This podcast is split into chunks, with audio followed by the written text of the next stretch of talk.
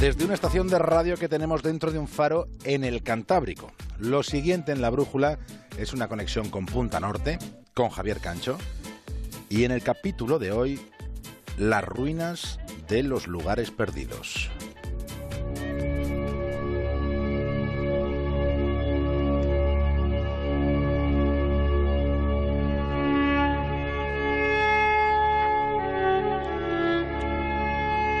Craco fue una comarca próspera, tanto que tuvo universidad y palacios nobiliarios y hasta se levantó una enorme torre, la Torre Vecchia, que estaba erguida sobre, que está erguida sobre la cima de un promontorio en el valle de Cabone.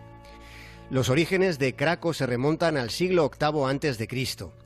Ese enclave del que estamos hablando está en la provincia de Matera, al sur de Italia, y al principio de los tiempos fue refugio de colonos griegos que huían de la malaria. Después ya fue el centro de una orden monástica, fue una villa medieval que sigue ahí, sigue como encaramada estratégicamente en lo alto de un risco que está a unos 400 metros de altura. Y desde ahí domina las vistas de los áridos campos del sur de Italia. Si miramos un mapa, Craco está en el empeine de la bota de Italia, está a unos 40 kilómetros tierra adentro desde el Golfo de Taranto. Su arquitectura está integrada en el paisaje con las mismas tonalidades que tienen las rocas y las tierras que rodean ese lugar donde ya no vive nadie. Porque Craco es una ciudad fantasma, cuando fue un lugar casi inexpugnable, siendo la villa en sí misma un estratégico puesto de vigilancia contra posibles atacantes. El edificio más antiguo de Craco, la Torre Normanda, se construyó hacia el 1040, porque Craco fue un señorío feudal y uno de los señores que tuvo el lugar del que estamos hablando se llamó Roberto de Pietrapertos. Fue en un tiempo allá por el siglo XIII cuando se fundó la universidad de este sitio, de Craco. Desde ese momento la villa no paró de crecer hasta que algo oscuro llegó hasta lo más alto del promontorio impregnándolo todo de negro.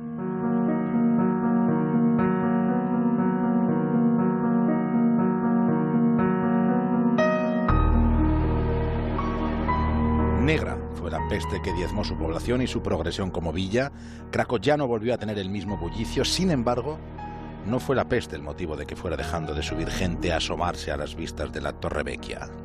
Al final todo está en los cimientos que nos sostienen, y al haberse construido Craco sobre una colina de suelo rico en arcilla, ese terreno fue mostrándose inestable, fue sucumbiendo. Hubo corrimientos de tierras, hubo movimientos telúricos en una zona propicia por la situación de las fallas. Y con el paso de los años, el inconquistable promontorio fue resultando cada vez más accesible a los bandidos que de vez en cuando saqueaban a los que allí vivían. Después de más de mil años, después de haberse repuesto a epidemias y saqueos, finalmente lo que vino fue el hambre, una severa hambruna que provocó la, la, migración masiva de la población de Craco. Fueron cerca de 1.300 habitantes los que se embarcaron poniendo rumbo a Norteamérica, cruzando el océano y cruzando de siglo, acabándose el 19 y comenzando el siglo XX. Craco terminó siendo sin ser, siendo una ciudad fantasma. En el año 2010, el programa World Monuments Watch incluyó este enclave en su lista de patrimonio en serio peligro. Los que se fueron a América hablaron a sus hijos y a sus nietos de aquel lugar único, de aquellas vistas desde las que casi se alcanzaba a divisar el Mediterráneo.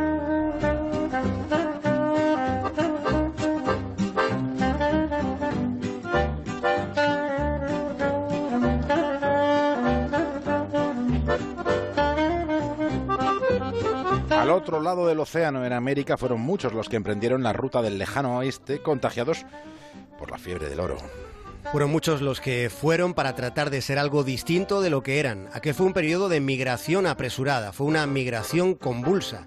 Fueron muchos los que abandonaron sus, sus empleos, sus contextos, sus formas de vida en busca de algo que brillaba.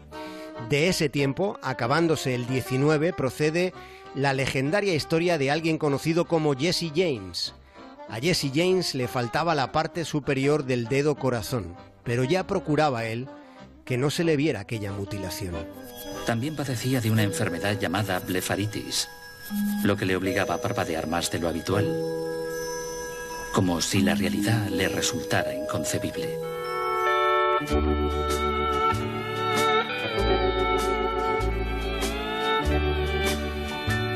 Es que la realidad en ocasiones sigue resultando inconcebible. Tal y como le pasaba a aquel hombre llamado Jesse James, esto sucede mucho ahora.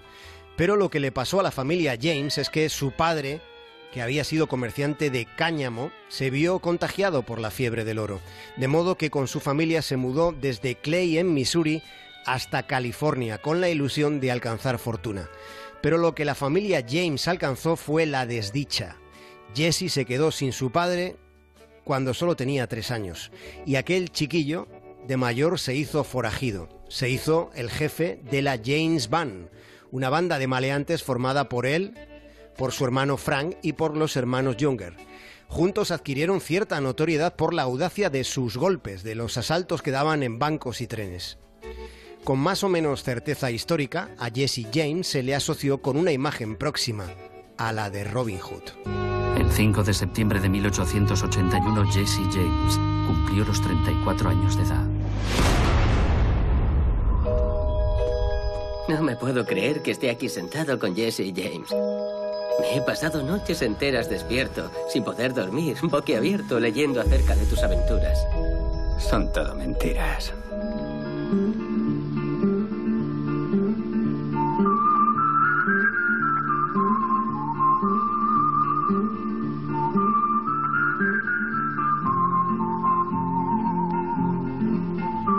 Jesse James fue asesinado de un tiro en la espalda por uno de los miembros de su banda, a cambio, eso sí, de una buena suma de dinero pactada previamente con el gobernador. El cadáver de Jesse James fue entregado, dándose al forajido por acabado.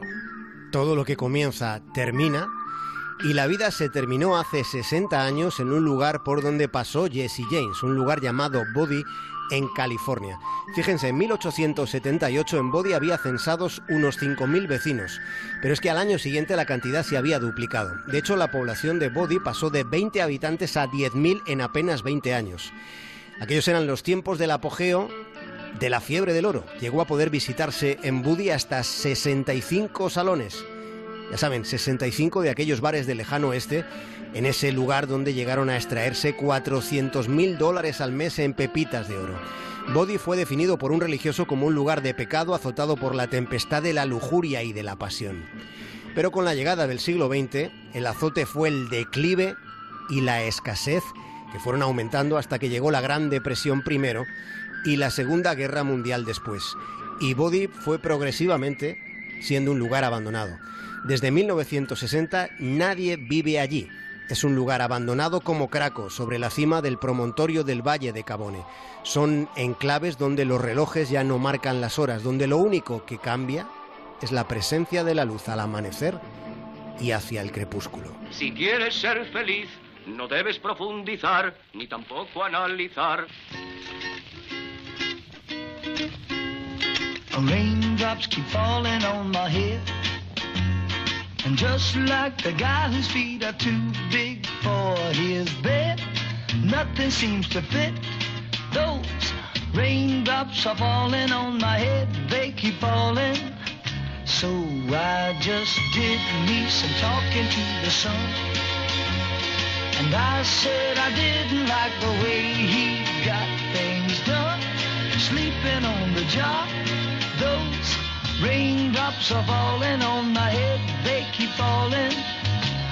hasta el lunes, Javier Cancho. Hasta el lunes, buen fin de semana. Un abrazo, David. The blues they send to meet me won't defeat me. It won't be long till happiness steps up to